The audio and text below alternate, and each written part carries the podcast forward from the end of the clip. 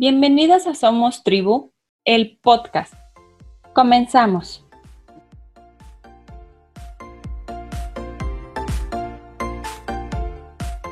No hay barrera, cerradura ni cerrojo que puedas imponer a la libertad de mi mente.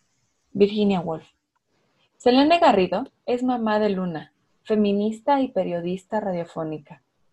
Comenzó una carrera en los medios de comunicación desde la adolescencia. Estudió administración de empresas al mismo tiempo que continuaba conociendo y descubriendo, profesionalizándose en la radio. Selene es productora radiofónica, experta en contenidos y desarrollo, locutora, voz en off y postproductora. Cofundadora de Entre Vecinas, una organización para las mujeres desde el feminismo y el periodismo, haciendo productos sonoros como el podcast de construcción. Colabora en diferentes colectivas feministas. Con Luna se encuentra conociendo el camino de la maternidad desde la libertad, el respeto y los derechos de la niña y las mujeres. Ha iniciado la actividad Luneando, un grupo de la red social digital Telegram en el que busca que más mujeres feministas y madres compartan experiencias sobre maternidad y así demandar su lugar para criar en una sociedad consciente, colectiva y fuera de adultocentrismo. Bienvenida, Selene. Muchas gracias. Gracias. No, gracias a ti, Selene. Me gustaría mucho que pudiéramos comenzar por cuáles son los retos que tiene este confinamiento con el ser madre hoy. Claro, uy, pues bueno, eh, a mí me gustaría también dar este inicio con algo que creo que nos va a acompañar durante la charla, que es el que no hay generalidades. Que a veces, y es muy fácil para quienes tenemos acceso a las redes sociales digitales, quienes tenemos acceso a Internet, buscar un artículo, eh, poner nuestro problema en Google o, bien platicarlo en nuestras redes vecinales o con nuestra nuestra tía y damos fe a que eso que nos dicen es lo que nos acomoda y perdemos mucho de nuestra intuición y de nuestra particularidad. Y en el confinamiento creo que eso reina. Si bien eh, desde varias recomendaciones, lo podemos también ver en la televisión, incluso en la televisión abierta, he visto que hay una campaña ahora donde se habla de estructurar nuestro horario y de tener ciertas, ciertos horarios y calendarios para nuestro día. Es una, es una recomendación general y funcionan. Y puede ser, bueno, un aporte para la familia o para quienes criamos o para quienes cuidan. Eso no quiere decir que todo nos acomode a todas las personas y a todas las mamás. Y en varias temáticas va a ser lo mismo. Una de las cosas que, recomiendo es autoobservarnos, primero a nosotras y ser sinceras con nosotras. Y esto mm, creo que lo podemos hacer, propongo que lo hagamos semana por semana. Esta semana, ¿cómo me estoy sintiendo? Me siento ansiosa, quisiera salir, observar mi contexto también, ¿no? Con quién estoy conviviendo, con quién no estoy conviviendo, que tal vez me está creando ansiedad, preocupación, inseguridad. ¿Cómo es mi vida ahora? Si soy una mamá autónoma, por ejemplo, una mamá autónoma es la que trabaja desde casa y tiene un empleo o, hace cosas autofestivas y tiene un empleo desde casa. Soy una mamá que no está viviendo con, una pareja heterosexual, con un hombre. Soy una mamá que vive con otra, con otra mujer, soy lesbiana el tipo de mamá que seas o como quieras llamarte, como quieras nombrarte, y entonces observar cómo estoy viviendo esta semana. No nos vayamos al año ni a los seis meses y comenzar por nosotras. ¿Cómo me siento? ¿Cómo estoy viviendo? ¿Quiénes afectan mi contexto? Es decir, también hacer responsables a las otras personas de lo que sentimos y, esto nos va a ayudar mucho a no sentirnos con más carga de la que ya tenemos en la crianza. Y entonces darle su responsabilidad afectiva a cada quien, como le corresponde, o como sentimos o creemos que corresponde, ojalá tuviéramos personas a nuestro alrededor con las que pudiéramos entablar diálogos y acuerdos. Desgraciadamente eso es muy difícil, pero podemos empezar analizando qué queremos, qué está pasando y entonces pedirlo. Partiendo desde nosotras, podemos entonces, creo, y para muchas personas tal vez sea, ¿cómo? No está la querida primero, no están las, las necesidades de tu hija o de tu hijo primero, pues, pues primero tenemos que estar nosotras y de eso habla el feminismo. ¿Por qué tenemos que estar primero nosotras? Bueno, si es tan difícil para muchas personas entenderlo así, vamos a, no, pienso en un ejemplo de um, primeros auxilios. Cuando tú hablas con una persona que, que brinda primeros auxilios, hay una de las reglas básicas y de oro que son, una, una de ellas es, no te pongas en peligro, porque si no, ¿cómo puedes salvaguardar a la otra persona? Incluso si ves que la otra persona te pone en peligro a ti, es decir, tú quieres salvarla, pero eso te va a poner en peligro a ti, no puedes ayudarla. Es muy duro, suena muy duro, porque socialmente, vaya, avanzamos hacia lugares donde el individualismo nos está lastimando, nos está lacerando. Pero dentro de esta colectividad, dentro de esta crianza, donde intervienen muchos agentes, muchos sujetos, muchas personas, pues necesitamos estar primero bien nosotras. Entonces, el poder identificar qué nos está pasando, qué cosas buenas tenemos en esta semana, qué cosas no están funcionando como quisiéramos. Partiendo de ahí, entonces puedo hacer, si quieren, esa estructura que tanto se ha propuesto, ¿no? Ahora, esa estructura se habla de, en tu día puedes eh, ponerte horarios, ¿no? Horario de desayuno, comida, que es lo socialmente aceptado, casi siempre pensamos en eso. ¿A qué hora vamos a comer? ¿A qué hora vamos a desayunar, no? Sí. Y también, ¿a qué hora vamos a tener actividades? Es importante que estas actividades tengan tiempo de calidad. ¿Por qué? Puede ser que una actividad en todo el día tenga tiempo de calidad con tu cría y las demás actividades no la tengan.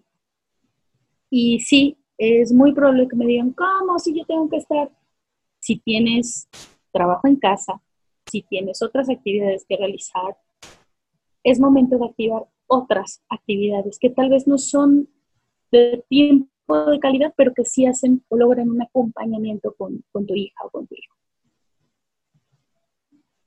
Así es. Qué importante lo que nos comentas, porque de repente hay dos cosas que suceden. Eh, se tiene la idea de que siempre tenemos que atender a la familia primero, y digo por familia, a los hijos, al esposo o a la pareja, hombre o mujer que tengas a tu lado, ¿no? Y entonces la mamá es lo último de lo último de lo último. Y, y la regla es al revés. Si mamá está bien, todo lo demás puede estar perfecto. Y lo siguiente, que también es bien importante, es lidiar con, esa culpa que genera el decir, es que yo trabajo en casa porque también me están pidiendo un home office. Entonces, estando en el home office, pues evidentemente no puedo estar en la llamada telefónica, en la computadora, en la cocina y con el bebé o el niño al lado, ¿no? Entonces, si yo asigno ciertos momentos y ciertas etapas para decir, ok, eh, este sí va a ser un juego dirigido completamente por mí y voy a estar contigo al 100% de tal hora a tal hora, y después va a ser un juego libre, tampoco pasa absolutamente nada, porque tiene un propósito. Y, y parte de ese propósito puede ser que no estés con él, ¿no? Exacto, claro. El, el, estar, a mí me ha costado mucho trabajo, incluso, bueno, tendría muchos ejemplos sobre mi misma crianza, pero bueno, no se trata de hablar de mí, se trata de que podamos eh, ayudarnos con, con, con varias ideas. Y en este caso, el estar en confinamiento precisamente te hace estar todo el tiempo con las otras personas, incluida esa persona que es tu hija o tu hijo. También darles ese, ese momento a solas con, con otra actividad ayuda mucho y también liberará su creatividad, su imaginación. Incluso se habla tanto de que el aburrimiento es el que propicia eh, esto, la, creatividad, la imaginación y el poder inventar otras cosas. Hay muchas teorías educativas y no me gustaría centrarme en ellas porque precisamente, aunque las leo y aunque para poder estar aquí tuve que reforzarlas. No me gustaría eh, mandarlas hacia un lugar porque precisamente lo que propongo desde el inicio, lo que propuse es que nos hagamos caso nosotras.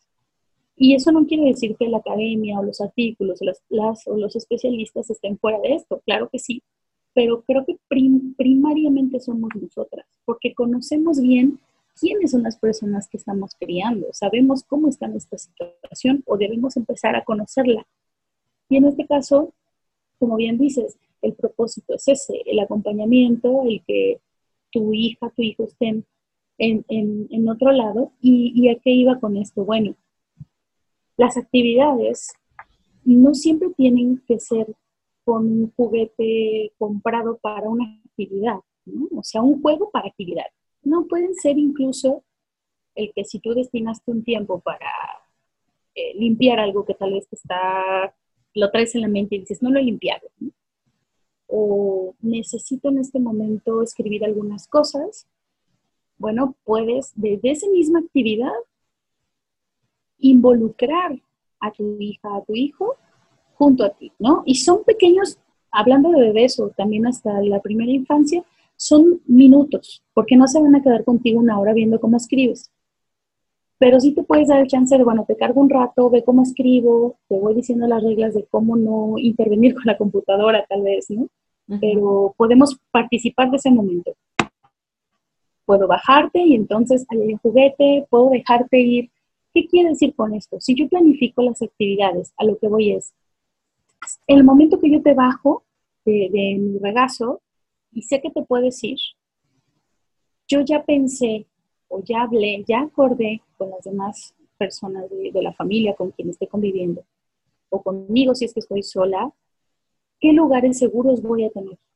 Debe estar el lugar seguro, cosas que no puede agarrar tu cría, cosas que no puede ingerir, que pueden romperse, que no te gustaría que se maltrataran, lo que tú quieras. Esto es para evitar que después estés gritando, regañando, te frustres, no puedas seguir haciendo lo que quieras. Entonces, por eso es que hablo de, vamos a pensar, ¿qué es lo que me hace bien a mí?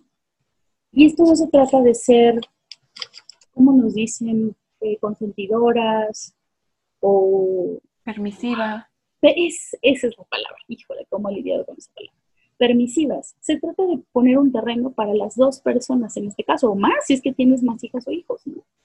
¿no? No, tengo por qué estar pensando en voy a dejar esto para que lo rompas y que pues la solución sería después gritarte, enojarme o castigarte. ¿no? ¿Por qué no mejor evitar ese conflicto que nos va a afectar a ambas personas? Entonces, primero, dejo un terreno libre donde sé que si te vas y haces y agarras, no va a haber ningún problema, o puedo despojarme de esas cosas que agarres, no importa, no te van a hacer daño, y entonces yo puedo dedicarle otros 10 minutos a la computadora. esas decisiones, insisto, se tienen que hablar también con las demás personas que están en la familia. Y tengo que ser clara al decir, esto quiero. ¿Por qué? Porque necesito un campo libre para que pueda jugar, para que pueda interactuar mi hija, mi hijo. Eso, eso también creo que sería es, o es importante dentro del confinamiento. Claro, y ahí entra el rol del papá, si es que hay un papá presente o si es que hay un papá ausente, ¿no? Por supuesto. Ah, ese punto, igual desde el punto de vista feminista, eh, es difícil. Hay un feminismo que se ha citado como hegemónico, que esta hegemonía habla de una generalidad alguien, algo que eh, está encima de otro. Y este feminismo hegemónico nos tacha a nosotras, donde pues no, no eres tan feminista si eres madre. Y también porque si eres madre heterosexual, en este caso si convives con un hombre, pues la situación se plantea más difícil. Una, porque de por sí ya lo es, pero después nuestra mente feminista buscando constantemente nuestro terreno, defendiendo nuestro lugar, eh, poniendo atención a cómo vamos a decidir criar a nuestra hija o a nuestro hijo. Necesitas una pareja, se requiere una pareja que al menos escuche y acuerde de entrada. Y que esté con interés de leer, con interés de avanzar, con interés de recibir información, con interés de, de aceptarla y de ir caminando de la mano. Por eso es que para mí es importante, mi propuesta es que sea por semana, evaluarnos también como mamá y papá, si es que vivimos en casa. Y entonces decir, bueno, esta semana, ¿cómo nos fue? ¿Qué no me, qué no me gustó? ¿Qué quiero plantear de nuevo? No entendí, eso pasa mucho en los hombres, no entendí qué querías, no entendí para qué era esto, pero yo lo hice, ¿no? Entonces hay que plantearlo y hay también que, que preguntarse hasta dónde estamos dispuestas a seguir enseñando, hasta dónde queremos seguir también criando a otro, a un adulto que, hay que estarle enseñando constantemente cómo criar desde el respeto y cómo criar desde eh, el espacio de igualdad y el espacio en el que las mujeres somos y somos importantes y estamos ahí. Y eso también habla de los niños, de los varones el, criar a un varón desde el decirle cabrón, güey, eh, o porque es o porque es niño no tiene que estar aseado, porque es niño no importa si hay que checar una rutina, porque es niño eh, no importa si lo dejas eh, sin atención emocional, porque es niño no debe llorar, Ay, ya cabrón, cálmate. Yo he escuchado papás que son así, ay, ya que se calme este cabrón, y es un niño de dos años. En ninguna edad debe ser así, pero esto también se ve desde el feminismo, se observa desde el feminismo. Eh, el sistema no puede seguir creando estos moldes de hombres donde están despojados de los sentimientos, de sus emociones, del reconocimiento de sus emociones y también ser maltratados para conseguir, y entre comillas, una masculinidad que solamente nos está afectando. Entonces, hay que buscar acuerdos, hay que buscar planes y hay que luchar contra una y uno mismo. Tú entras en un proceso también de borrar y quitar todo eso que aprendiste, reeducarte constantemente junto a, a tu hija, a tu hijo, y estar dispuesta y dispuesto a ello. Y las mamás que no están criando junto a una pareja, y vamos a hablar de una pareja que esté dispuesta, vamos a pensar es una pareja que esté dispuesta y que, y que al menos eh, pase un buen tiempo, un buen tiempo de calidad. Todo mi amor y mi respeto. Yo no sé cómo lo hacen. No sé cómo lo hacen.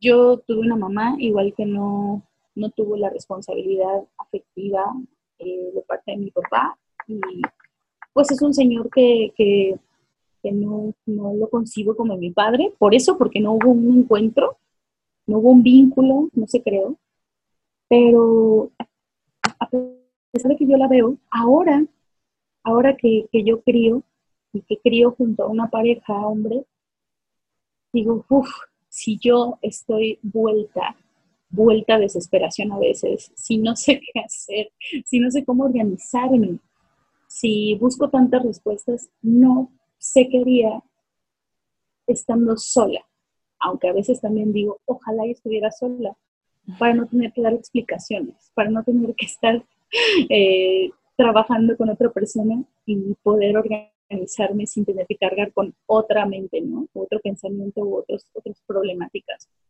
Pero cuando se juntan todas las injusticias laborales, los tiempos, eh, al menos el autocuidado, de verdad yo las admiro tanto y creo que ustedes son las que tendrían que estarnos dando una cátedra interminable de sus días porque aprenderíamos más de lo que ya estamos aprendiendo siendo madres, las que tenemos pareja, por supuesto. Qué hermoso. Selene, me gustaría retomar un punto anterior, porque yo creo que surge con todo esto la pregunta de, ¿y ahora que soy madre, quién soy? Ah, Sí, eso es todavía algo que sigo descubriendo, al menos en mí, pero que espero que ninguna de nosotras deje de querer descubrir. Hay algo que escuché de una sexóloga y psicóloga feminista con la que acabo de tomar un taller sobre menstruación, Dona G. Reyes, que nos hablaba mucho acerca del traje que nos pusimos o el traje que la sociedad nos pone. Y es verdad, es difícil quitártelo porque tú eres madre todo el tiempo. Y eso no se va a poder quitar jamás.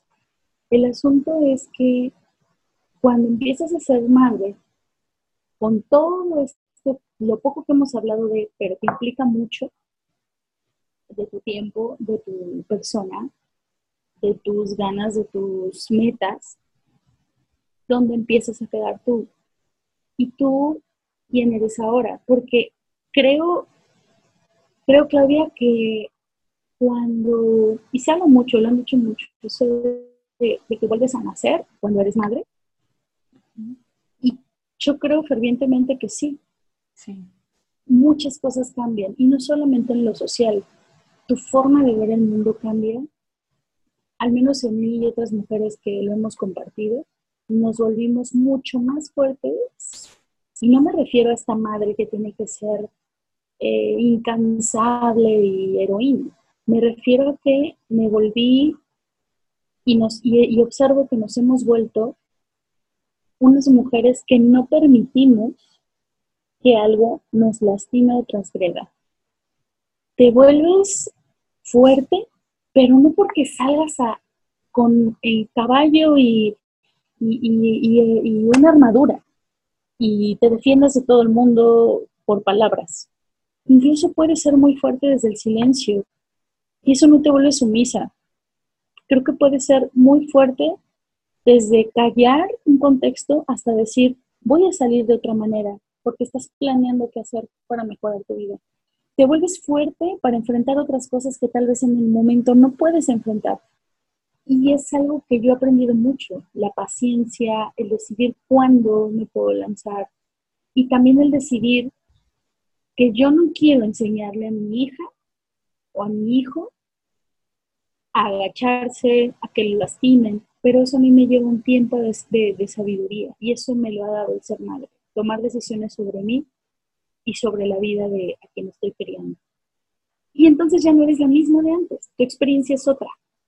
Entonces, creo que debemos tomarnos el tiempo y dentro de esas actividades del día, debe haber, aunque seamos 10 minutos, de cómo me quiero ver ahora, y aunque desde el feminismo se habla mucho de que la belleza, y, estoy de acuerdo, no es, eh, no debería ser este estereotipo, es importante quitar eh, cualquier eh, asunto que nos diga cómo ser, ya sea feminismo, ya sea la sociedad, ya sea el neoliberalismo, lo que sea.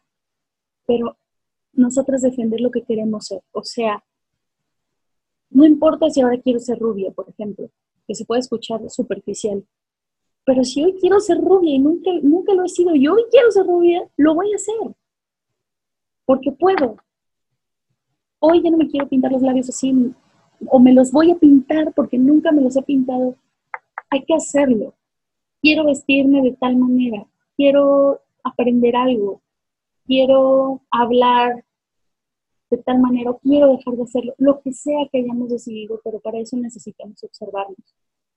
Necesitamos también sentirnos sexuales, eso también es un cambio que ocurre dentro de la maternidad, ¿no? Estás tan adentrada en lo que estás haciendo. Tu sexualidad sigue ahí, por supuesto, porque te sigues relacionando con otras personas, sigues eh, observando tu cuerpo, espero que lo, lo hagan, lo sigamos haciendo. Tienes esta relación sexual con tu entorno, pero entonces, ¿dónde está el cómo me relacionaba con otro sexo o cómo me relacionaba de manera coital o clitorial o vaginal o con mis senos o con el placer? Y ese es otro descubrimiento que tenemos que ir observando desde nosotras y tenemos que exigirnoslo. Eso sí creo que debe, debe ocurrir no tengo que esperar a que nadie más me dé placer, yo puedo hacerlo conmigo, puedo explorarme y saber cómo siento ahora, cómo, cómo va mi ciclo menstrual también. Eh, y si es que hay unas que, hay, mujeres que han decidido ponerse este método anticonceptivo del parche que ya no menstruan, pero si tú sigues, si seguimos, si tú sigues en tu ciclo menstrual, observarlo de nuevo nos va a ayudar mucho a saber cómo nos sentimos ahora, cómo estamos menstruando ahora, cómo están nuestras hormonas y también ¿cómo podemos darnos placer ahora? ¿Cómo siente nuestro cuerpo ahora? Antes de pedírselo a otra persona, me parece que el hacerlo desde nuestra propia mano nos va a ayudar mucho a poder retomar y encontrarnos con el sexo, con nuestra sexualidad, con nuestro placer, con la masturbación, con nuestro cuerpo, que ahora es tan diferente y hay muchas mujeres que les cuesta mucho trabajo retomarse porque te ves, incluso yo a veces veo mi cara y digo, ¿qué onda? Esa no soy yo. Y me sigo viendo y digo, ay, ¿dónde estoy? En serio, porque no me parezco, no me parezco ni físicamente quien era antes. Y esta búsqueda necesitamos hacerla así por nosotras mismas, pero si alguien interviene, si alguien nos está eh, poniendo piedras en el camino, hay que exigirlo y hay que quitarlo. Es decir, quiero ser rubia, voy a retomarlo. Es que es, como el cliché, ¿no? De no ser rubia. Sí. Pero pues quiero, ¿no? Eh, pero no tengo dinero, por ejemplo, en el confinamiento. No tengo dinero, me gustaría hacerlo de tal manera, tengo que plantearlo. Quiero pintarme el cabello. Y no importa lo que te digan, es una decisión y tú lo quieres hacer, salga bien, salga mal, no te gusta, es algo que tú quieres hacer. Estos pequeños pasitos de hacer cosas que antes no, no habíamos hecho, o las mismas que antes hacíamos y retomarlas, no importa, nos van a dar otra seguridad hacia la mujer que somos ya no la mamá de Fernanda, Lupe, Luna, no. ¿Quién soy yo ahora mujer? Y de verdad hay que hacerlo 10, 15 minutos de nuestro día. Tiene que ser dedicado, aunque sea, a vernos al espejo, en el baño o donde ustedes puedan, y hablar con ustedes, hablar sobre qué quieren o solo verse, observarse y empezar a fijarse esos objetivos para con nosotras. Y con todo esto me, surge algo que es en la sociedad evadido. Es más, se nos pide que no lo digamos casi, casi, ¿no? Eh, ser mamá no es fácil. Ser mamá no es fácil. No es fácil y sí, es muy difícil. Incluso hay, hay muchas colectivas, hay una que me encanta, que está buscando el que seamos reconocidas como sujetas políticas. Lo pueden buscar también, se llama Petra. Ellas, eh, junto con muchas otras que nos hemos movilizado, estamos exigiendo estos cambios de conciencia, pero también políticas y, dentro de, de, lo que mencionaba, las políticas públicas. Y esto del sujeto público es el que se pueda reconocer nuestra maternidad como, como algo básico, como una función básica y que es necesaria para la sociedad. Pero eso no quiere decir que la sociedad tenga el derecho, tenga la fuerza de seguirnos señalando o exigiendo. Eh, hace un tiempo con el ejemplo, porque decía, quieren que nos embaracemos, la sociedad habla tanto de que quiere que, tengamos crías y pone según, según esta sociedad heteronormada y, patriarcal y capitalista y todo lo que quieran llamar sistemática, sería más fácil. Eh, según ponen todo el terreno para que podamos tener crías. Pero cuando yo voy y compro, me gusta hablar mucho de lo cotidiano y creo que desde ahí podemos darnos cuenta de tantas cosas. En este confinamiento, cuando yo iba a comprar verduras con luna en la carriola y las bolsas, el mandado, jamás hubo alguien que me dijera, voy a colaborar, voy a ayudar al menos. Voy a tomar la carriola, ¿qué necesita? Que veían que se me estaba cayendo de un lado algo, que del otro lado Luna me, me, exigía algo, quería agarrar las verduras, quería hacer... Entonces yo salía de ahí, claro, siendo más hábil y todo lo que quieran, porque también hay este, esta, falsa, esta falsa idea del empoderamiento donde nos han vuelto heroínas y que es este neomachismo, donde también se habla de tienes que lograr tu lactancia, ser trabajadora, verte guapísima guapísima, ponerte tacones, ser una salvaje en la cama con tu marido, además hornear, cocinar, ser súper amiga y bueno, pues vas al súper o vas a comprar las verduras o vas a donde se comprar y tú puedes con eso, quieres mamá.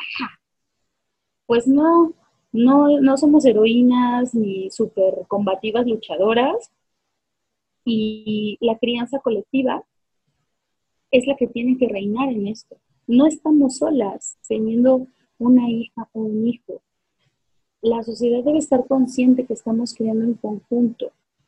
Y eso tiene que ver con tener conciencia de que hay una niña o un niño ahora y tenemos que colaborar con esa madre, tenemos que colaborar con ese entorno porque hay una persona en crecimiento. Pero es tan difícil poder adoptar eso porque hasta ahora, desde el machismo, es tú eres la responsable y tú eres la madre y tú tienes que hacer y tú tienes que resolver y si no voy a estar aquí para sacar cuenta de que hiciste mal.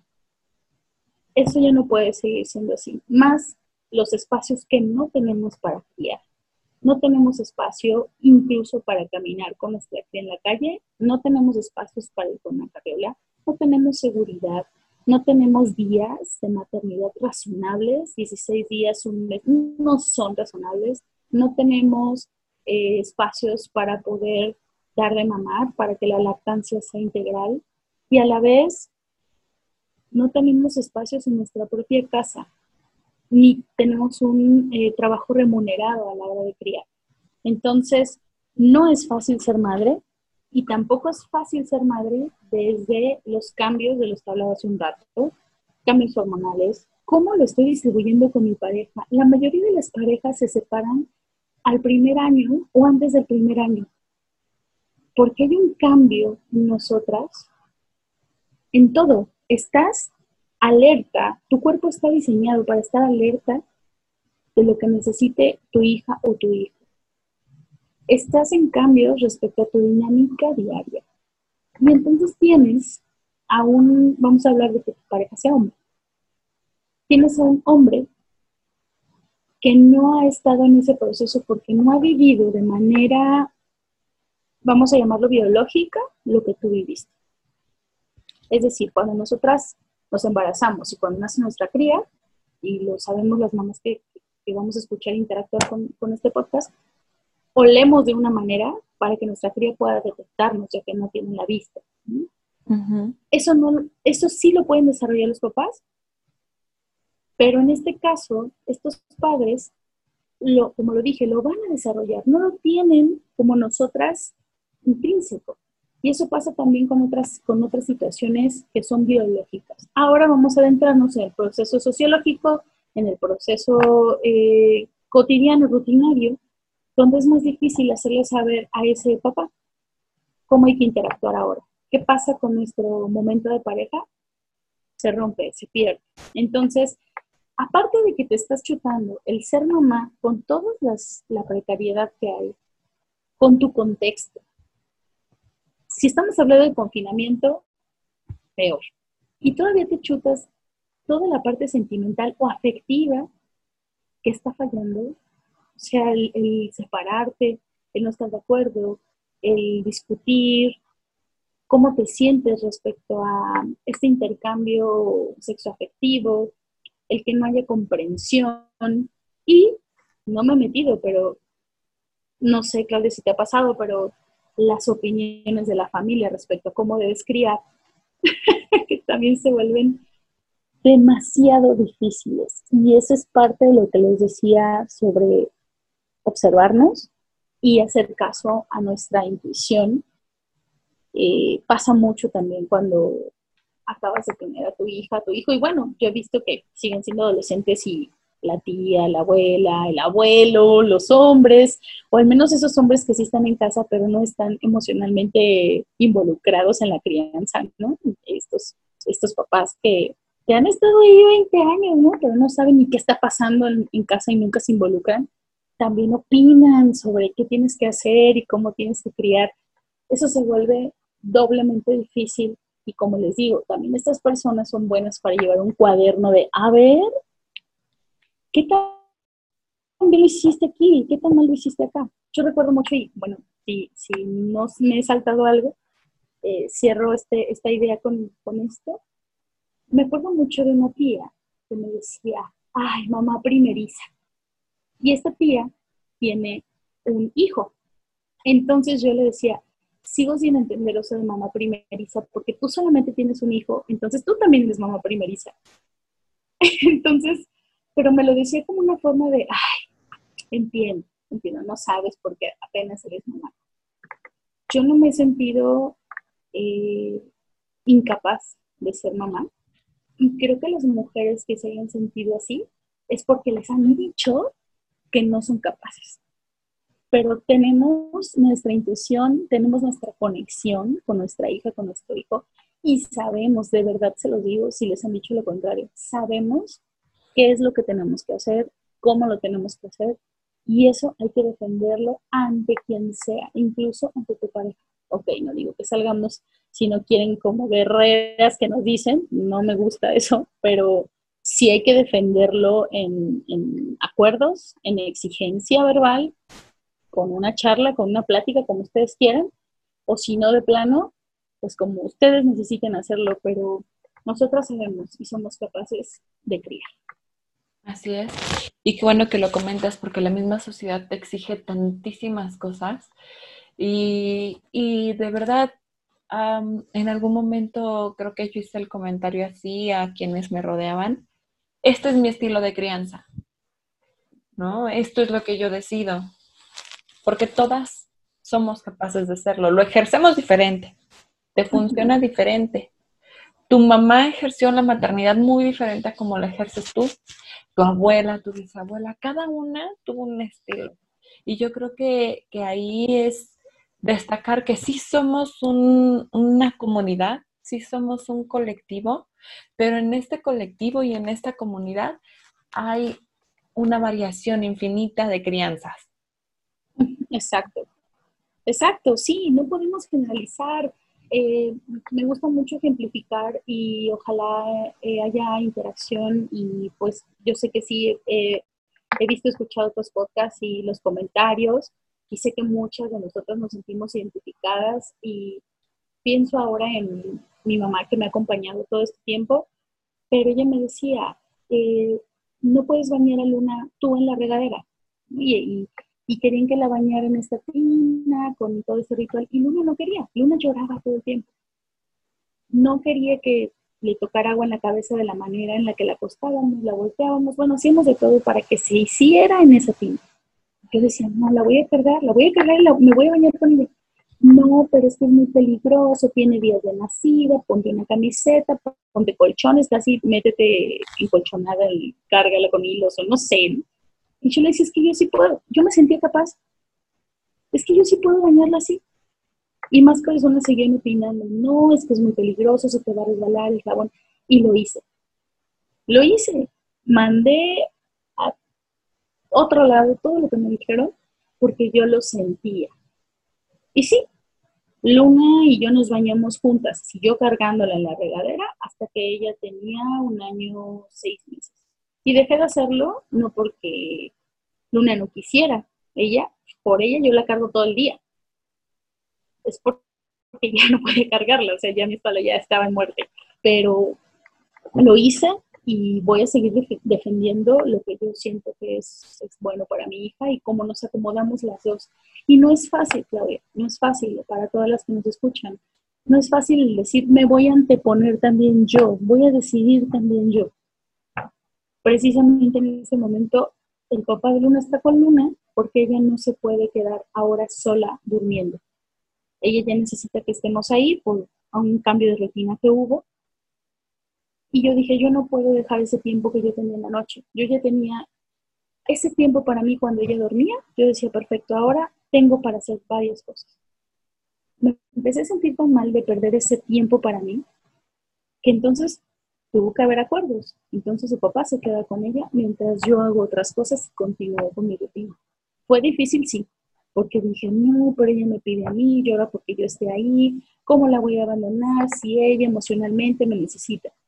Pero también yo necesito estar bien emocionalmente para que mañana en la mañana nos despertemos juntas y podamos seguir haciendo nuestras actividades, porque si no yo me voy a seguir sintiendo mal de que no hice las mías.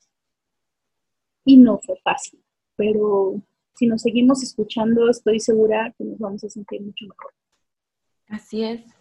¿Y cómo es una crianza realmente colectiva? En donde no, tengamos que estar escuchando como las opiniones de todos, como tú dices, el padre, el abuelo, que a lo mejor no saben eh, lo que la mamá vivió día a día, pero también dan sus, buenos tips.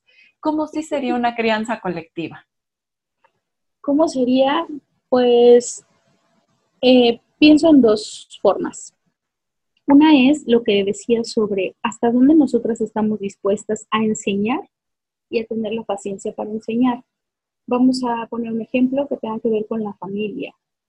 En la familia es muy difícil, que creo que es nuestro primer contacto con, con lo social, es muy difícil que las demás personas que, como bien dijiste, ya criaron, ya tuvieron su propio estilo, su maternidad o su paternidad, puedan entender otras ideas o puedan entender otra forma de, crianza. Entonces, este primer punto es, ¿hasta dónde estoy dispuesta a explicar? ¿Hasta dónde estoy dispuesta a pedir? ¿Por qué digo esto? Porque estamos partiendo de una sociedad que no es colectiva, ¿no? Entonces dices, ¿cómo verdaderamente puede ser con trabajo continuo? Y cuando ya no estoy dispuesta a explicar, ni a decir, ni a nada, creo que entonces vienen las decisiones de hasta dónde voy a visitar, hasta dónde sí voy a tener contacto con mi hija, mi hijo y mi familia, y hasta dónde también voy a poner ejemplos. Tal vez no puedo, y con esto no me refiero a la cultura de, ¿quieres que el país cambie? Pon tu ejemplo. Bueno, es importante que nosotros hagamos las cosas que creemos que son buenas para nosotras, pero no tenemos que ejemplificar todo el tiempo una acción para que se nos respete. Pero en este caso, el poder pedir las cosas, y esto es tener paciencia, o sea, llego a casa de mi familia y están mis dos tíos, que por cierto, pues son siempre mi, mi roca chocando, ¿no? Contra mí, porque es súper difícil que entiendan. Y entonces tomo la decisión, de acuerdo a cómo me siento, de involucrarlos en la crianza de mi hija, es decir, platicarles sobre ella, eh, pedirles, por ejemplo, Luna se va a dormir en una hora, hay que bajar un poco la voz. Em, Luna va a jugar de este lado, eso quiere decir cuidado, ¿no? Va a estar jugando una bebé o una ahí. O voy a llegar más tarde porque mi hija tiene su horario de siesta, entonces no puedo llegar a la hora que ustedes pusieron para la comida, ¿no? Que casi siempre es, pues que no se duerma. Entonces ahí es donde entra la primera parte que les dije de hasta dónde estoy dispuesta a tener paciencia. Y esto es, ella, ella debe dormir su siesta porque es importante para su desarrollo, para su cerebro y para que pueda desarrollar su sistema inmunológico, entonces sí va a dormir. O puedo decidir él, nos vemos a las cuatro y media. O sea, no voy a dar explicación, ¿no? Pero sí voy a decir por qué. ¿A qué me refiero? Me encantaría poder hablar de, que en, nuestra, nuestro mayor porcentaje hubiera una crianza colectiva, porque tu pregunta viene de cómo sí sería colectiva.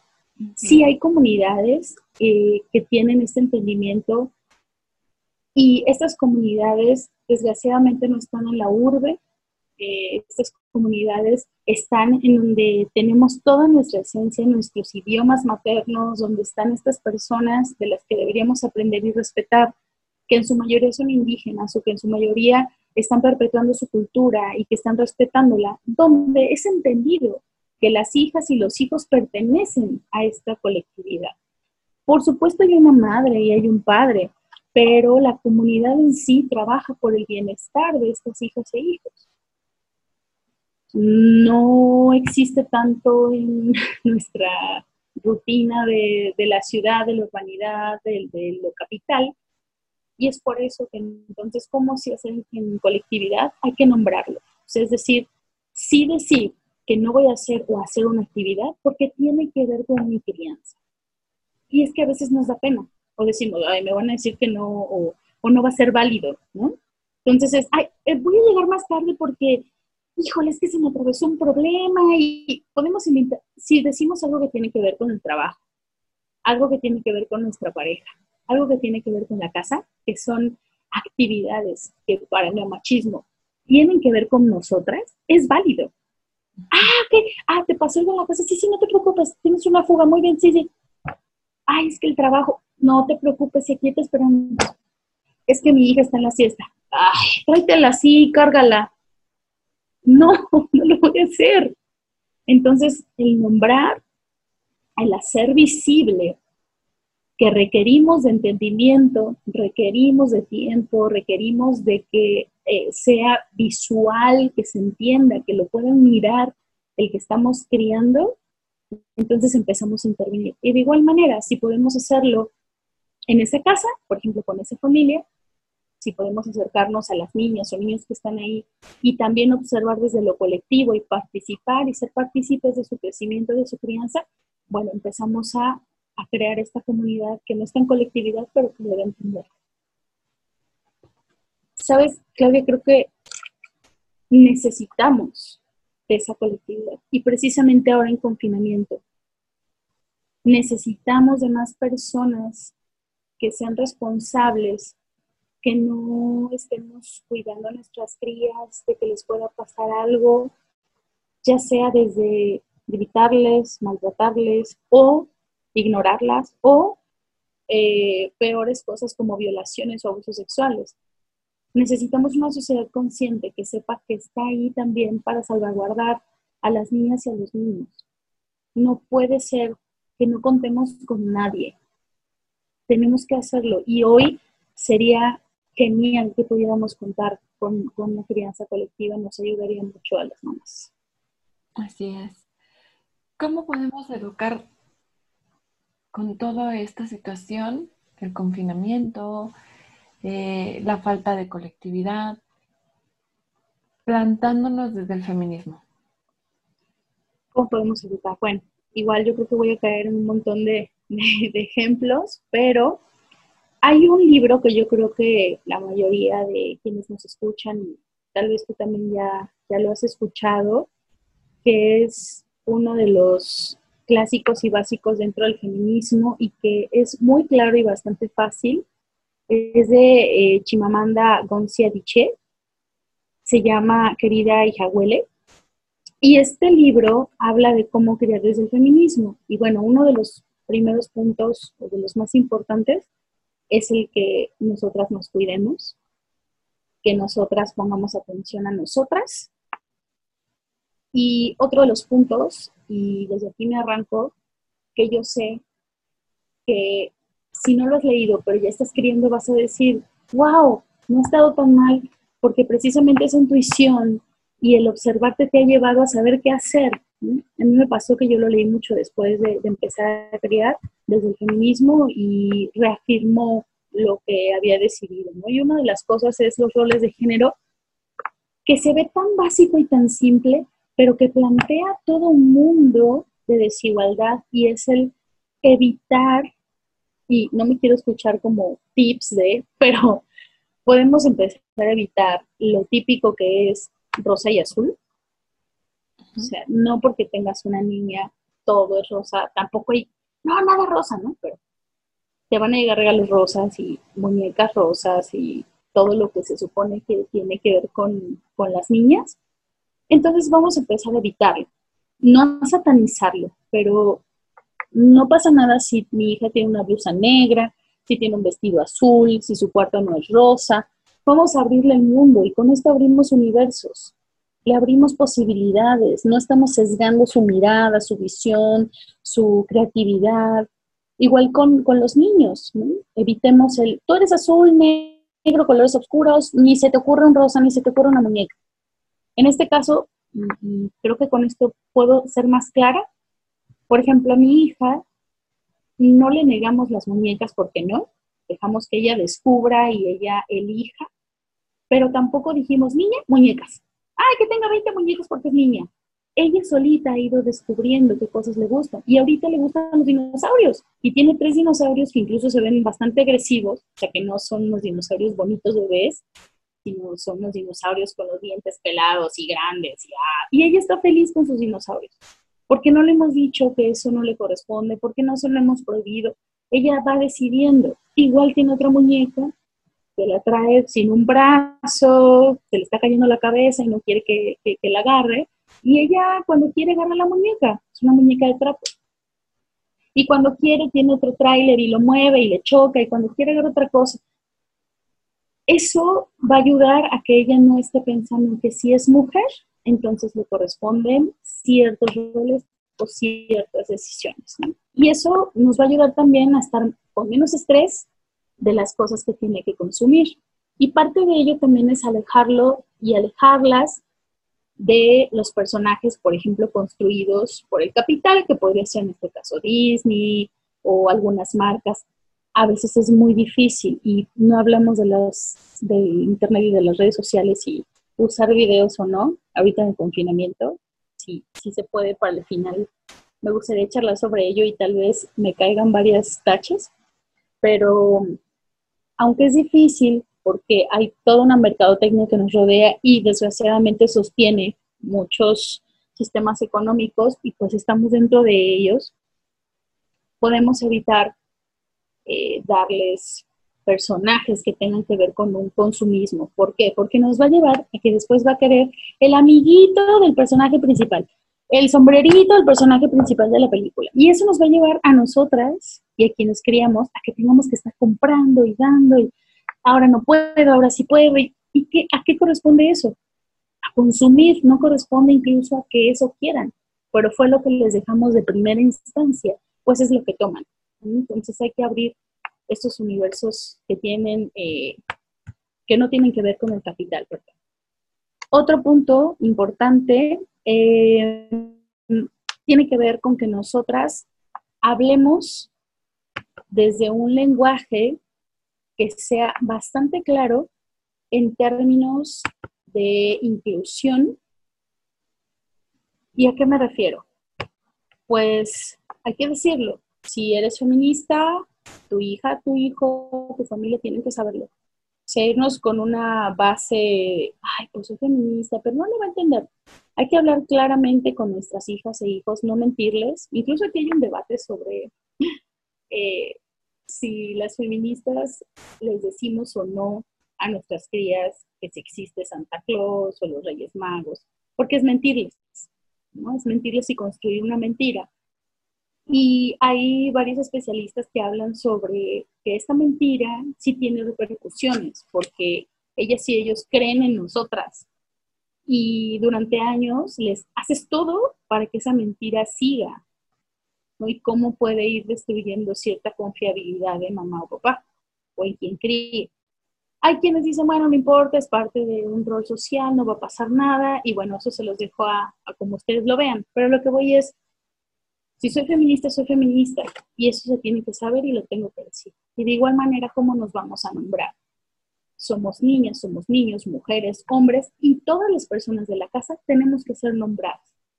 Y bueno, yo sí aplico una regla que tiene que ver, y también mi pareja, que tiene que ver con que aquí somos más mujeres, entonces somos nosotras, aunque esté él.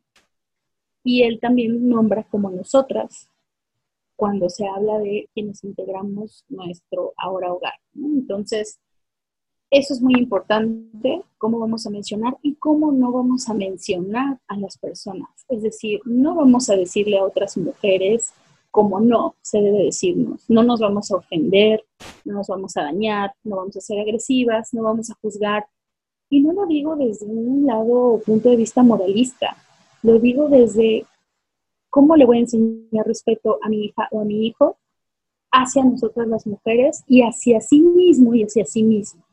Entonces vamos a evitar el ver, por ejemplo, a alguien, escuchar a una mujer en la televisión o verle decir, bueno, y esa estúpida que, ¿no? O sea, vamos a evitar eso. Y si alguien lo dice, vamos a platicarlo, ¿no? ¿Por qué, ¿Por qué le dices así? ¿Qué está pasando? ¿Por qué te sientes de esa manera?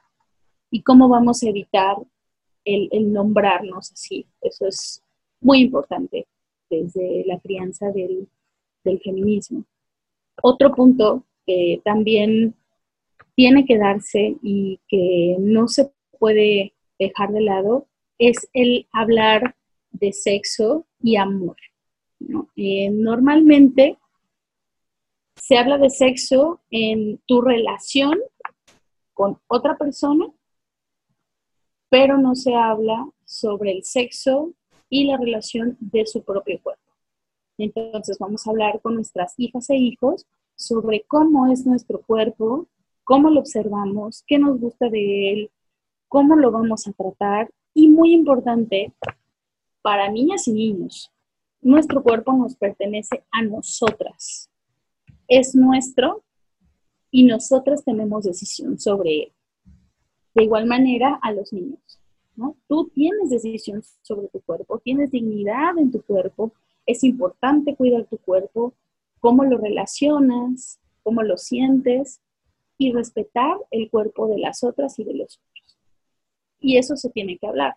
Si lo hablamos desligado del amor, y no me refiero al amor sexo afectivo o el que tengas en pareja, me refiero al amor a tu cuerpo, es más difícil, ¿no? Pasa mucho que a los hombres no se les habla de la dignidad y el cuidado de su cuerpo y les es muy fácil compartir momentos sexuales con quien sea como sea, pasando por encima de ellos, pasando por encima de su respeto, de su dignidad, de sus ganas incluso, porque quieren cumplir con el rol de yo puedo, por ejemplo, estar con 10 parejas en una semana, ¿no? Sexuales. Y bueno, y te gustan, te sentiste bien, las quieres, ¿qué onda? No, no importa, ¿no? Aquí yo soy oh, el que más lo logró y tengo 10 parejas sexuales. ¿Qué pasó con tu cuerpo? ¿En dónde está el espacio de tu cuerpo? Entonces tenemos que hablar de ello desde bebés, desde siempre, y, darles eh, la libertad, pero también hablaba de hasta dónde nos pertenece y le pertenece la decisión a otra persona y esto se involucra también con las violaciones o abusos sexuales, ¿no? Eh, es, que es tan importante el respetar el cuerpo de la otra persona y yo saber que el decir no es importante y es determinante. No sé si aquí ya estoy pasándome, pero todavía puedo seguir. No, está increíble, de verdad que sí está increíble y es un tema apasionante, ¿no? Y también nos hace cuestionarnos mucho sobre la situación de nosotros como en el caso de las mujeres son, eh, heterosexuales con pareja o como madres autónomas, ¿no? En el rol que estamos desempeñando. Exactamente, sí, sí, sí. Uy, yo creo que se complica más cuando estás haciendo desde tu feminismo con pareja. Por eso insisto en que tiene que haber esta comunicación y si no la hay, de verdad hay que cuestionarnos cómo lo vamos a seguir haciendo, porque el plantearte todo esto es en la rutina. O sea, esto no es un plan a, lo voy a hacer cuando tengo 10 años. Esto se va dando en la rutina y son decisiones de hábitos y del día a día. Son muy pequeñas, pero poco a poco van reforzando. Por ejemplo, esto que decía del no, un día se nos ocurrió, eh, el papá de, Luna la estaba abrazando, la estaba besando, y ya ven que ahí, pues los bebés no les gusta mucho, ¿no? Un ratito y ya. Entonces Luna le decía, no quieres, no quieres. Y entonces le dijimos a Luna, dile que no. Dile que no quieres. Seria, ¿no? Desde entonces Luna, a mí y a su papá, cuando no quiere algo, no quiere que la toques, no le gusta, nos lo dice ella aprendió de inmediato el no quiero. Y se voltea y te hace una cara de enojo y señala o dice, no, bebé, no quiere y se agarra donde, si le agarraste la mano no quería, y se agarra la mano y dice, no, bebé, no quiere. Hay muchas personas que me dicen, bueno, eso te va, te va a salir muy caro, porque cuando ella vaya creciendo, pues te va a cuestionar y te va a decir que no y se va a imponer. No me importa, eso es lo que busco. Eso es lo que busco. Busco que ella se imponga, que ella diga no cuando es no. Y bueno, vaya, tengo que confiar en mi educación, tengo que confiar en ella y en saber que no va a ser alguien irracional, ¿no? Entonces, es importante decirles desde bebés, no, yo puedo intervenir por ella yo la voy a defender y eso Luna debes saberlo desde ahora y tu hija, tu hijo deben saber desde ahora que estás con ella o con él. Pase lo que pase. Pero también ella y ellos tienen voz. Aunque yo intervenga y le diga a su papá, déjala, ella también debe aprender y saber que ella decide sobre sí, sobre su cuerpo y sobre lo que quiere o lo que no quiere. Entonces, estos planteamientos, como les digo, son rutinarios, son de momentos que van pasando, pero si los vamos acordando, entonces estamos en, el mismo canal. Ahora, si somos madres que no tenemos pareja, que no tenemos una persona que esté con nosotras, como decías, madres autónomas, bueno, en este caso se me hace más fácil plantearlo, pero cuando llegue el cuestionamiento de por qué solamente estamos tú y yo, pues entonces vendrá tal vez otra tablita que nos ayude a salvarnos desde el feminismo. Y ahí es donde regreso a lo de decir la verdad. Muchas veces decimos, ¿cómo le voy a explicar que su papá no está? A mi hija o a mi hijo, ¿no? Y voy a decir que se murió, voy a decir que está trabajando lejos, voy a decir N cosa que sea básica y pequeña donde no dé más explicaciones. Para nada estoy diciendo que tengamos que decirle santo y seña, pero me parece que es muy importante y nos parece a los feministas que es importante esto, nombrar y decir qué pasó. No tenemos que adherirle a la historia adjetivos descalificativos, ni odio, ni, nada de lo que podamos sentir, pero sí explicar las razones por las que papá no está. ¿Y por qué me refiero a ellos? Bueno, porque tenemos un índice altísimo de papás que abandonan a, su familia, que abandonan a sus hijas, a sus hijos. Aún estando en separación, puedes estar al pendiente de ellos y puedes tener una crianza, pero no lo hacen, ¿no? Es mucho más fácil dejar todo tirado e irse a vivir su vida. Y no lo digo yo, lo dicen las estadísticas, lo dicen, es más, tu vecina, tu tía, tu hermana, no nos vayamos lejos, lo hemos vivido, lo vivimos, así vivimos, con hombres que, que no son afectivamente responsables.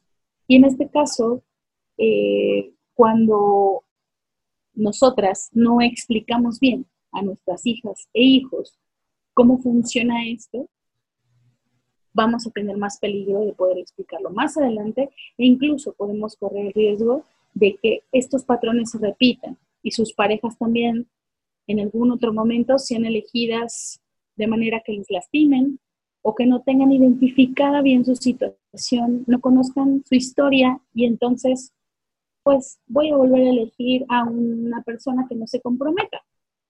Que eso tampoco es nuestra culpa. A lo que voy es, vamos a empezar a, darles la oportunidad de autoobservarse y de poder ir eligiendo. Pero también la otra parte es responsable y no es totalmente nuestra culpa no habernos dado cuenta que estábamos eligiendo una persona que no era responsable. Porque hasta ahora, dentro de esta misoginia, machismo, dentro de, este, de este momento sistémico, los hombres no demuestran ese tipo de cosas al inicio. Hay mucha manipulación, violencia psicológica, violencia física, bueno, muchos tipos de violencia que nos vienen afectando, contextos diferentes. Entras a um, un vicio psicológico y pues nosotras no somos adivinas, ni expertas en, ni psicólogas todas, ni sabemos qué estamos haciendo, ni podemos saber perfectamente qué está haciendo un, hombre agresivo, un hombre manipulador o machista o misógino. Y incluso, no lo digo solo yo, están las estadísticas e índices por los cuales, que, que no me gusta resumirlo a una cifra, pero por eso estamos saliendo a las calles y por eso estamos exigiendo tantas cosas porque no están siendo responsables desde su lado, desde su parte, ¿no? Pero si podemos decirle esto a nuestras hijas e hijos, podemos explicarlo desde un contexto y no solo en tu papá hizo, sino hay un sistema capitalista que crea todas estas consecuencias y podemos explicarlo. Eh, incluso ese es otro punto que quería decirlo.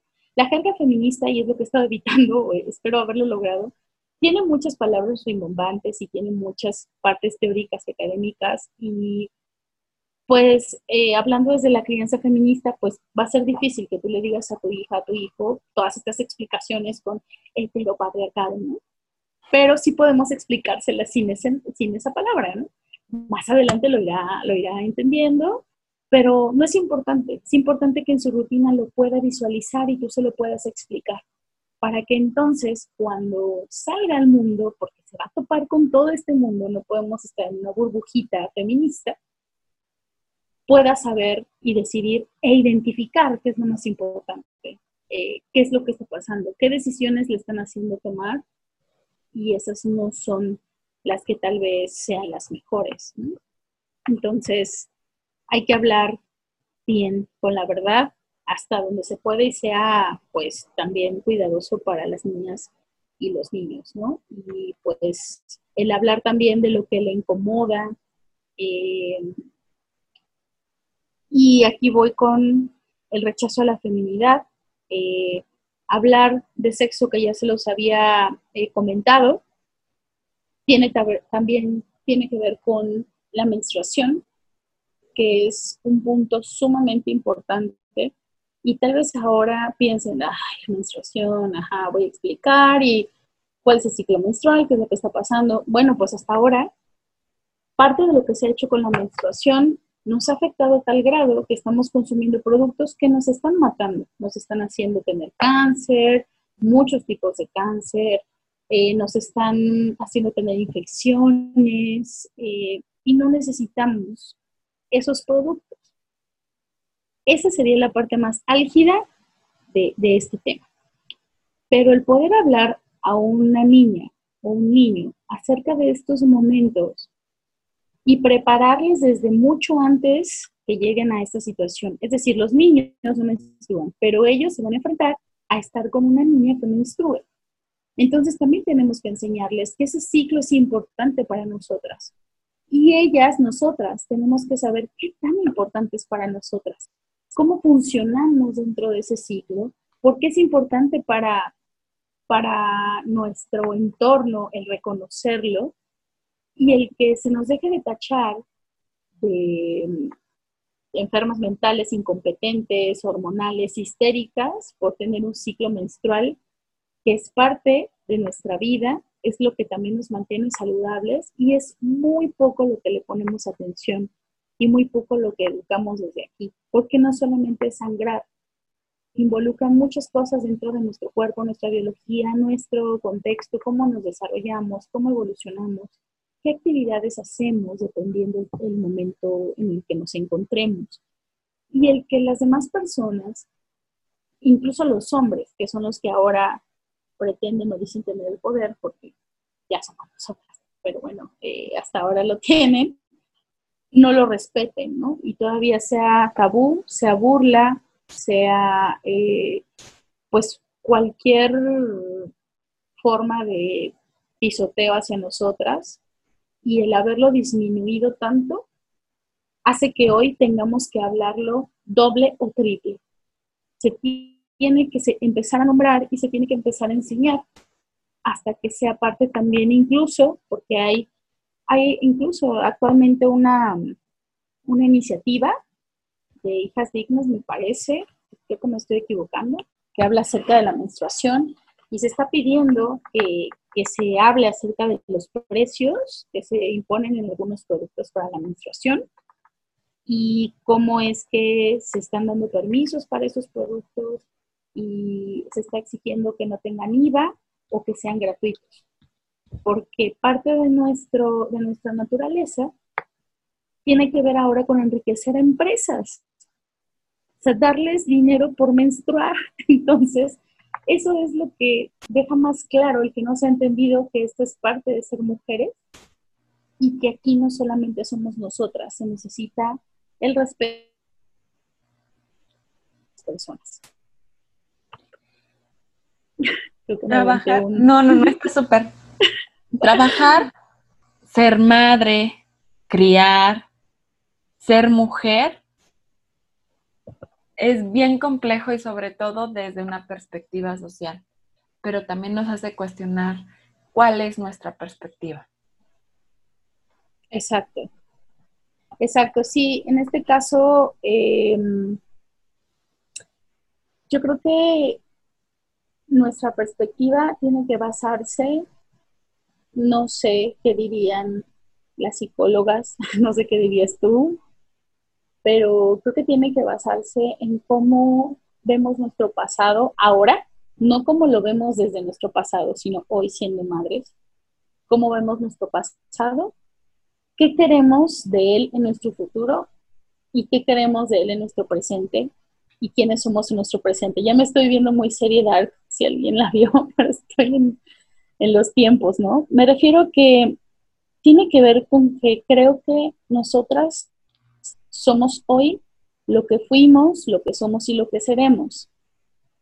Y estas perspectivas, aunque tengamos mucha información y me escuchen a mí con todo este tiempo de, oratoria y escuchemos a más mujeres, nuestra perspectiva tiene que ver con nosotras y lo que queremos hacer de nosotras. Y, por ejemplo, a mí no me gustó que mi madre fuera emocionalmente ausente por estar solucionando el afecto con mi padre, ¿no?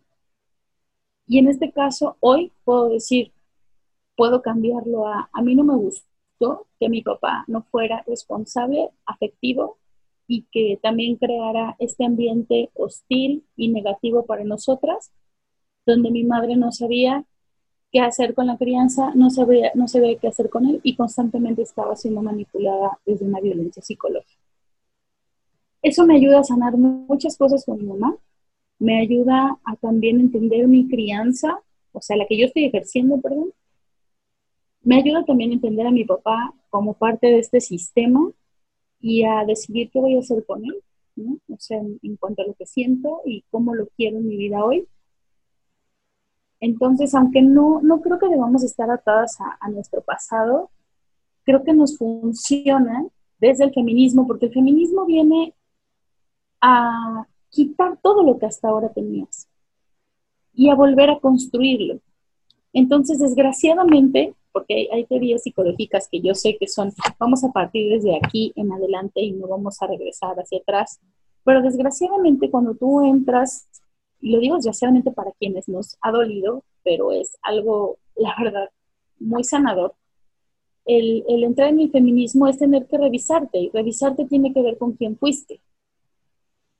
Y decidir ahora que vas a ser otra persona y no adentrarte en que soy esa persona y no voy a poder cambiar. No, claro que puedes cambiar. O sea, puedes cambiar muchas cosas incluso mañana. O sea, eso es posible, ¿no? Pero necesitas eso, voluntad y trabajar. Sea, no se puede con despertar y decir ya cambié, no, eso no, no, no ocurre. Es trabajar y duele. Eh, hay muchas que hemos compartido que el feminismo duele, pero tiene muchos beneficios. Y me refiero a duele porque lo que antes no veías en tu familia, ahora lo puedes visualizar y puedes darte cuenta que es una familia machista, que tales personas son las que están violentando, que hasta ahora que había dolido y estaba bien que te doliera, que te trataran mal, ¿no? Y dices, duele el pensarte y decir, no hice nada por mí. Y pensarte y decir, oh, me lastimaron tanto y yo no estaba mal y me hicieron creer que estaba mal. Entonces esas son las cosas que duelen, ¿no? Hay personas que se alejan, hay personas que no pueden con este cambio, personas que no quieren comunicarse contigo y prefieren mejor cancelarte de sus vidas y también duele, y también te cuestionas, estoy bien, no estoy bien, pero de eso se trata, se trata de cuestionarte, se trata de ser también crítica hacia tu propio feminismo al que ejerces. Y, aquí me gustaría mencionar algo que no mencioné sobre los puntos de cómo criar desde el feminismo, que es también revisar nuestros privilegios. Hay, que también hay, hay un apunte necesario que también tiene que ver con la crianza respetuosa, que es el, el dar abrigo, comida, educación y cariño no es amor, porque hay muchas mamás y papás que dicen, yo te compré eso, eso es que te quiero. No, eso es mi derecho. O sea, las niñas, niños tienen derecho a recibir todo eso.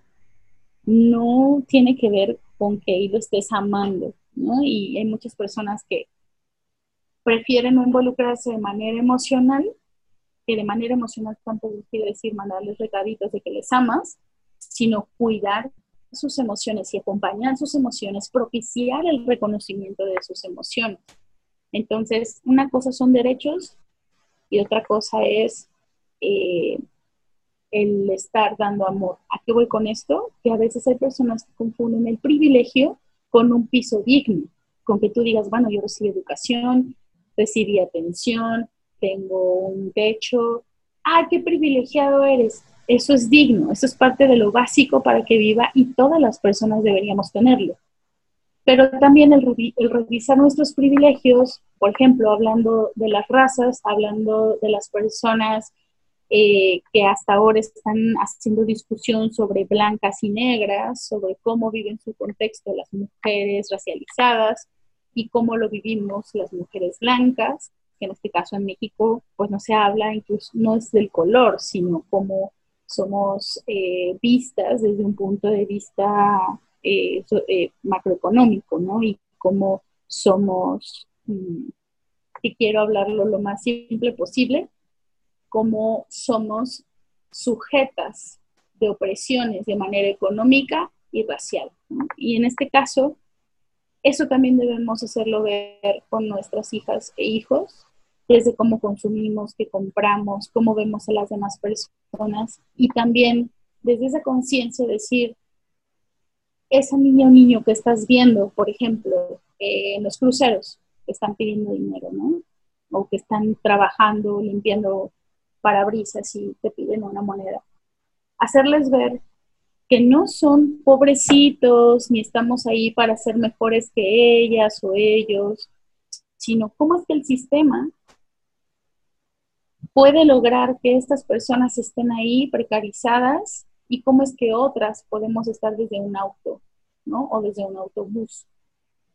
Entonces no es desde el yo tengo privilegios que, bueno, pues soy más rica o soy mejor o ay, pobre niño. No, es un sistema en el que tenemos que vernos como personas, pero sí aceptar que nosotras tenemos mayores posibilidades por ciertas circunstancias. Y eso lo tenemos que traducir a, a cómo les hablamos y cómo se los vamos a hacer ver a nuestras hijas e hijos. Y pues volviendo a esta perspectiva, pues es eso, tiene que ver en cómo vemos las cosas nosotras y cómo vamos a Si nosotras vemos las cosas desde, ah, yo soy mejor, pues eso le vamos a enseñar a nuestra hija o nuestro hijo. Entonces, retomo lo que decíamos al inicio. Tenemos que pensar quién soy yo, qué quiero ahora, cómo es mi contexto y hacia qué cosas voy a caminar. Perfecto. Selene, ¿Nos puedes dejar tus redes sociales para los papás que gusten contactarte? Por supuesto, sí, bueno, eh, hablo de muchas más cosas, pero me encantaría que pudiéramos eh, lograr un diálogo, una interacción, cuestionamientos, opiniones, siempre me enriquece. No uso Facebook, pero estoy en Twitter e Instagram. Me pueden encontrar en Twitter como arroba segarrido1 ahí estoy en Twitter. Y en Instagram me, pueden encontrar como Cele Garry, con Y al final. Ahí estoy en redes sociales. Y bueno, también eh, un email, si es que quieren platicar algo más largo, selene con doble m, selenegarrido.g, Ahí también espero sus opiniones, cuestionamientos, invitaciones, críticas y debates. Me encantaría. Perfecto. Por último, quiero hacerte tres preguntas eh, para que los papás te conozcan un poquito más como persona.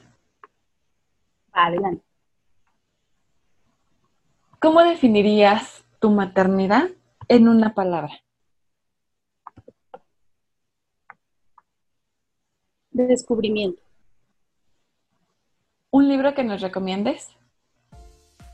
Cómo criar desde el feminismo el que les había mencionado es muy importante que lo tengan, incluso está en PDF. Si quieres, si me mandan sus correos, se los puedo, se los puedo mandar o te lo puedo dejar a ti, Claudia, y tú lo, lo, colocas. Es querida y ya huele, es I-J-E-A-W-E-L-E, -E, o cómo educar desde el feminismo. Ella, la autora es Chimamanda Cosi Adichie. Se los recomiendo, está muy fácil, es muy digerible, es muy lindo leerlo. Incluso inicia con este asunto de la infidelidad. Casi todas las mujeres lo vivimos y en donde dice que pues no es lo peor del mundo, ni tampoco lo ve como algo de género, pero sí dice que se vuelve injusto cuando si tú fueras la que eh, decide ser infiel, pues serías desterrada de, esa relación de pareja, ¿no? Entonces lo propone como tú estás en una relación de pareja donde tú podrías ser infiel y podrías ser perdonada, por así decirlo, entonces estás en el lugar correcto. Y pues es una muy buena prueba de cuestionamiento. Entonces se van a llevar varias sorpresas. Es un libro muy lindo, es muy noble y es bastante fácil de entender. Perfecto. ¿Y una frase o mantra que te acompañe? Todos los días puedo ser alguien nueva. Bueno, a mí me da mucha esperanza. Me dio mucho gusto, Selene, estar contigo y espero que haya otra oportunidad de compartir. Por supuesto, yo estoy lista para hacerlo. Me gusta mucho eh, platicar de nuestro cotidiano, de nuestra rutina.